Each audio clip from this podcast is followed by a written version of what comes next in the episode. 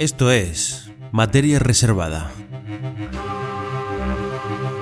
Un contenido exclusivo para socios de la cara B. No estás solo. Juntos somos la resistencia.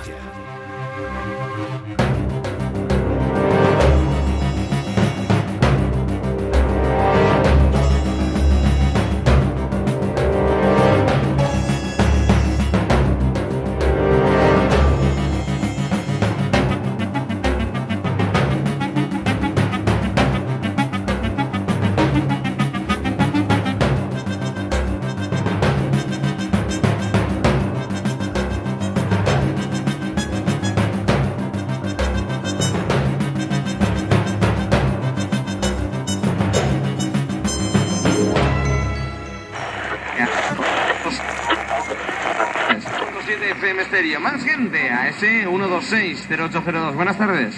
Hola, Hola, dime tu nombre. Toñi, Toñi, ¿desde dónde, Toñi? desde Alcácer. Desde Alcácer. Toñi, ¿cómo llevas tú la tarde de jueves? Pues bien, ¿Ya tienes más o menos planteado lo que vas a hacer ya mañana? ¿Que va a empezar el fin de semana o qué? no sé, Aún no lo sabes, ¿no? No. El caso es que en casa no te vas a quedar. no, eso está claro. Eso está claro. Toñi, Sí. venga, ¿qué quieres escuchar? Pues el Peter Sindin, El Major Tom. ¿No? ¿Y a qué se lo quieres dedicar? A Isabel, a Miriam, a Desi, Sí, Ana, Amaya, Marisa, Melina, sí. Belén, Esther, Carmen y Cristina. Muchas gracias por haber llamado y para ti va el Major Tom de Peter ¿vale? Vale. Hasta luego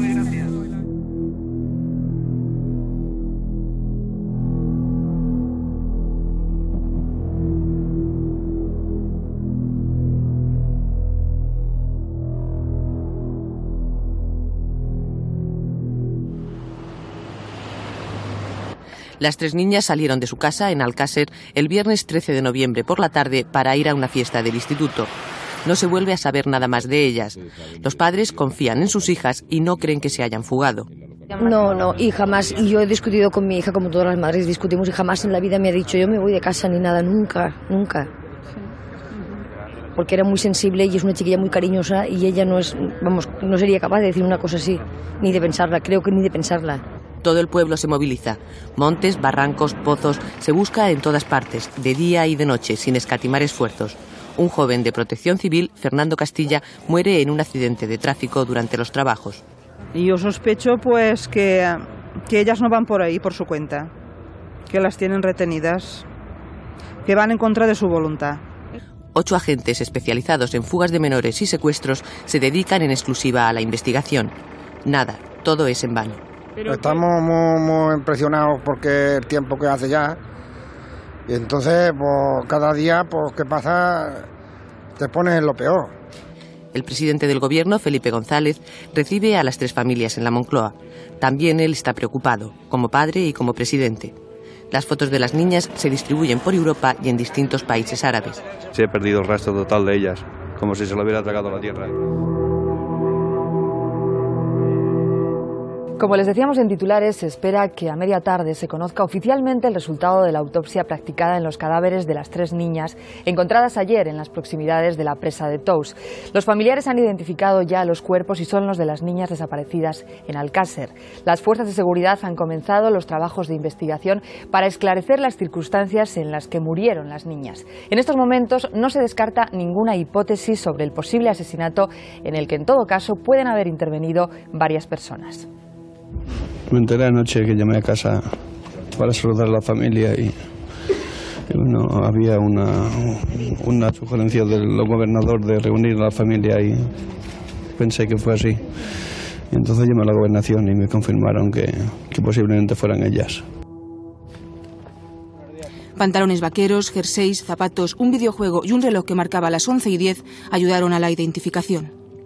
En esta fosa del paraje de la Romana, cercano a la presa de Tous, dos apicultores descubrieron ayer, a primera hora de la mañana, un brazo enterrado en la tierra.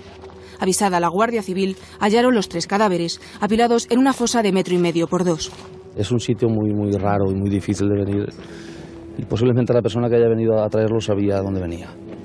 El difícil acceso a la zona muy montañosa entre los términos de Catadau y Tous hace pensar a todos que el asesino o asesinos conocían perfectamente el terreno. En eso coinciden testigos y Guardia Civil. O sea, el camino está bastante mal para acceder hasta aquí y hay que conocer muy bien la zona para llegar hasta aquí. Estas sospechas son compartidas por el delegado del Gobierno de la Comunidad Valenciana y el director general de la Policía. No se descarta que el autor o autores del crimen sean de la vecindad. La escasa distancia relativa que hay desde el lugar de la desaparición y del domicilio de las niñas hasta el lugar de, la fosa y eh, el conocimiento sin duda perfecto de- del lugar eh, hacen pensar que ciertamente los asesinos no anden muy lejos Desde el 13 de noviembre, el día de la desaparición, la Guardia Civil ha trabajado sin descanso en la investigación, a la que en los últimos días se habían unido tres expertos de la Policía Nacional. El objetivo ahora, detener a los culpables. Las investigaciones van por muy buen camino en orden a esclarecer eh, quiénes han sido los autores. Y es lo- lo- no lo que puedo decir, sino lo que sé. Esta trágica historia todavía no ha terminado.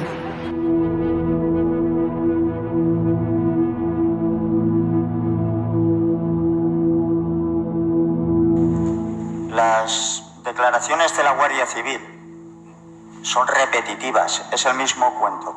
Es decir, que de las tres actas, usted niega las dos primeras, pero ratifica la última. ¿Yo dije eso? Eh, ¿Por qué hizo esto y no le dijo al señor juez y a mí que negaba las tres? Porque en las tres había sido sometido a tortura. Por miedo a que hicieran daño a mi hija. Si es que le habían dicho que si usted rectificaba, le podía pasar algo a su hija. No, lo que me dijeron es que, que hiciera lo que ellos me dijesen o a mi hija le podía suceder lo mismo que a las niñas de Alcácer. Es exactamente lo que me dijeron. Eso se lo dijo la Guardia Civil. Sí, señor. Me dijeron los siguientes datos. Que había una bala en la fosa. Eso no me lo creo yo. Que las niñas fueron violadas en la caseta de Yombay o de la Romana. Tampoco me lo creo. Que las niñas fueron asesinadas allí. Tampoco me lo creo. Ah, me dijeron también que las niñas tenían marcas en los tobillos. Eso. Y que dijese que, que no les habían metido palos por el culo, que se las han follado por el culo. Esto es lo que usted tenía que decir. Sí, sí, sí, es que eso me lo dijeron en la prisión de embargo, Castellón. Sin embargo, cuando usted declara, sí que dice que ha habido introducción de palos. ¿Por qué? Señor fiscal, ¿en qué usted está ahora mismo en la declaración ante el juez de Alcira, La ¿no? segunda. De- La segunda. La que se hace en Alcira. Ahí me dijeron que no les habían metido nada por el culo. Eso le dijo la Guardia Civil, que es lo que tenía que decir usted. Sí. Y sin embargo, usted no dijo eso. Dijo que sí que le habían metido maderas. Bueno, pues quizás me equivocase. Quizás se equivocara. Sí. Muy bien. Escúcheme, señor fiscal, si a mí me amenazan de muerte, ¿qué quiere que haga yo? Vamos a ponernos ya en línea de fuego. Ahí pondrá poner misa. A lo que yo pretendo, don Enrique, es que metan en la cárcel a los que hayan hecho esto eh, y que no se justifiquen conmigo. Que no se justifique nadie conmigo. Pero no digo que la justicia se justifique conmigo, sino unos mandos de la Guardia Civil ante la justicia. Es que se ve que usted tiene momentos de miedo y momentos en que el miedo se le va. Entonces, ¿usted qué quiere decir? ¿Que le tiene que suceder a mi hija algo para que realmente sea cierto? Dios me Muchas gracias. Ni lo, ni lo digo ni lo pienso. Muchas Lo gracias, único que digo Enrique. es que hay un momento en que usted tiene miedo de lo que le puede pasar a su hija. Bueno, entonces, ¿usted qué quiere? ¿Que yo me coma un marrón por la cara? Que tampoco digo esto. Lo que digo es que si usted tiene ese miedo continuo, no me explico por qué hay muchas declaraciones en las que usted dice yo no he hecho nada. Es que entonces le ha desaparecido el miedo cuando usted lo niega. No, en por ejemplo, ahora, ahora, ahora no tiene usted miedo. Sí, por supuesto que lo tengo. Vale. Pues ya contestó a mi pregunta.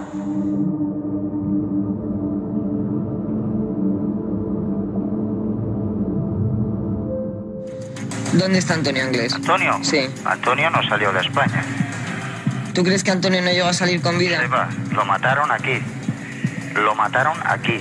Ya. ¿De acuerdo? Pero ¿quién lo mató, Miguel? ¿Eh? ¿Quién lo mató, Miguel? Pues probablemente la Guardia Civil, para que no hablara. ¿Y por qué quieres hablar ahora? Escucha, yo lo que me quiero hacer son ese- esas pruebas. Sí, que a las del pentotal. Sí. ¿Por qué te las, por qué te las negaron? ¿Eh? ¿Por qué te negaron la, la prueba del pentotal sódico y el polígrafo? ¿Por Porque qué? me tenían que echar a la calle porque soy inocente. ¿Me entiendes? Sí. Se va a armar un auténtico escándalo. Tú puedes mantener y defender tu inocencia absoluta en el caso Alcácer, Miguel. Si me hacen las pruebas esas, sí. Aparte ya me hicieron las pruebas de ADN y todo eso y ya he visto los resultados. Pero ¿cómo se vive con el peso del caso Alcácer sobre, sobre la conciencia de uno? ¿Cómo se vive con eso, A mí no Miguel? me acusan de asesino. Yo mi conciencia la tengo tranquila, por lo tanto, ¿Por qué no quieres salir? por supuesto que quiero salir, Pero entonces, ¿por qué no lo has pedido? porque lo consideraba excesivamente pronto. Después de toda la castaña que Ya. hubo, ¿qué iba a decir? Que pedir, me lo iban a denegar. La verdad, sabes que no ha salido. El caso Alcácer es complicado, pero con un poco de cerebro, solo con un poquito de cerebro, se puede resolver. Ahora, hay que tener, digamos, voluntad, ganas de resolverlo. Que sabes que no han puesto ganas ninguna, y voluntad menos aún. Pero todo se aclarará.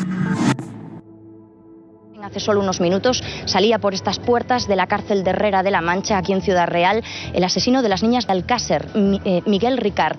Lo hemos visto después de 20 años sin poder ver fotos de él, con una complexión más gruesa, más fuerte, pero de sus rasgos de la cara no hemos podido saber casi nada, solamente se le veían los ojos. Queremos hablar contigo. Dejarme en paz, yo os entiendo a vosotros. Vamos. Yo ver, entiendo que vosotros estáis haciendo vuestro trabajo. Mí. Eso ha sido un circo. Todos los coches, eh, colores, edificios, letreros. Ahora mismo está mi cerebro, es un- una máquina de absorber ahora mismo. ¿Y sabes lo que me conviene? ¿Qué? Tirarme un mes encerrado en un sitio. Realmente a mí es que no me conoces. Si quieres realmente conocer. No soy violento. Bueno, tengo que demostrar que yo no soy. ¿Cómo es mi hija? No le Sí. muy bueno. A nivel social la cosa como está, jodida conmigo. Coincidí en prisión. Y le comenté yo lo del pentotal. Se acojonó. Ah, a ver si vas a empezar a decir tonterías. Yo, hombre, no. Precisamente se llama el suelo de la verdad. Voy a decir la verdad. La dije en su día, lo que pasa es que no se me creyó o, o no se me escuchó. Es que eso, es que eso. Y yo dije, ah, amigo. Y un funcionario que lo escuchó dijo, se le ha puesto el culo más tenso que la tapa un tambor. Y se lo has acojonado. Durante la instrucción del caso, Ricard dio varias versiones sobre lo que pasó con las niñas de Alcácer. Tras su salida de prisión, se reafirma en lo que dijo en el juicio. Que quería era irse a Francia. Él quería ir o a la vendimia o un trabajos de estos, ¿no? ¿Cómo lo viste físicamente? ¿Se parece en algo a la, a la imagen que tenemos de él? De aspecto estaba muchísimo más musculado, muy musculado. Él nos contaba también que en la cárcel había hecho mucho ejercicio. Estaba fuerte, estaba fuerte. Ese mismo día, un periódico de tirada nacional publicó una foto con la imagen actual de Miguel Ricard. La periodista le mostró la portada. Quedaron en el interior de un coche, porque el condenado temía ser reconocido. ¿Cómo te sientes? No lo he leído. Ah, No, pero la cara del diablo. La cara de este titular, ¿no? La cara del diablo. ¿Por qué te juntabas con los angleses? con el Antonio me juntaba yo para irme de fiesta. Para irte de fiesta. No ir a una discoteca y si no me tomaba 7 o 8 whisky o 10. No, Y tú sigues manteniendo que no estabas. ¿No? exacto. Pero con eso voy a morir yo. Yo me hago eso y la pistola al lado. Y un tío que dispare. Yo firmo disculpando a ese señor. ¿Tienes intención de retomar tu vida e intentar recuperar a tu familia? Primero tengo que demostrar que yo no fui en ese caso. Y luego empezaremos. ¿No tienes intención de mandar un mensaje a las familias? Deberían de mandarlo quien lo hizo. O sea, que tú sigues diciendo que, fuiste, que eres inocente. Los hijos de putas que lo hicieron, esos de momento no tenían que salir a la cárcel, de la cárcel en su vida. Lo que hicieron con esas chicas no tiene perdón de Dios. Es que eran tres niñas. Tres chavalas, es igual. Como si tienen 30 años. Pues antes que delinquir, te mueres de hambre. No he infringido la ley en mi vida, he cometido errores, he robado un banco, he robado... He hecho gilipollas. Pero de ahí a lo otro...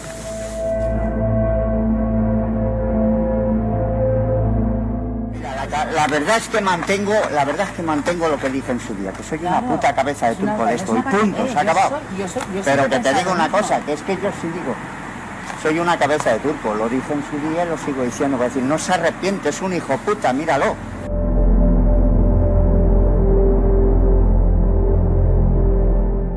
Esta trágica historia todavía no ha terminado.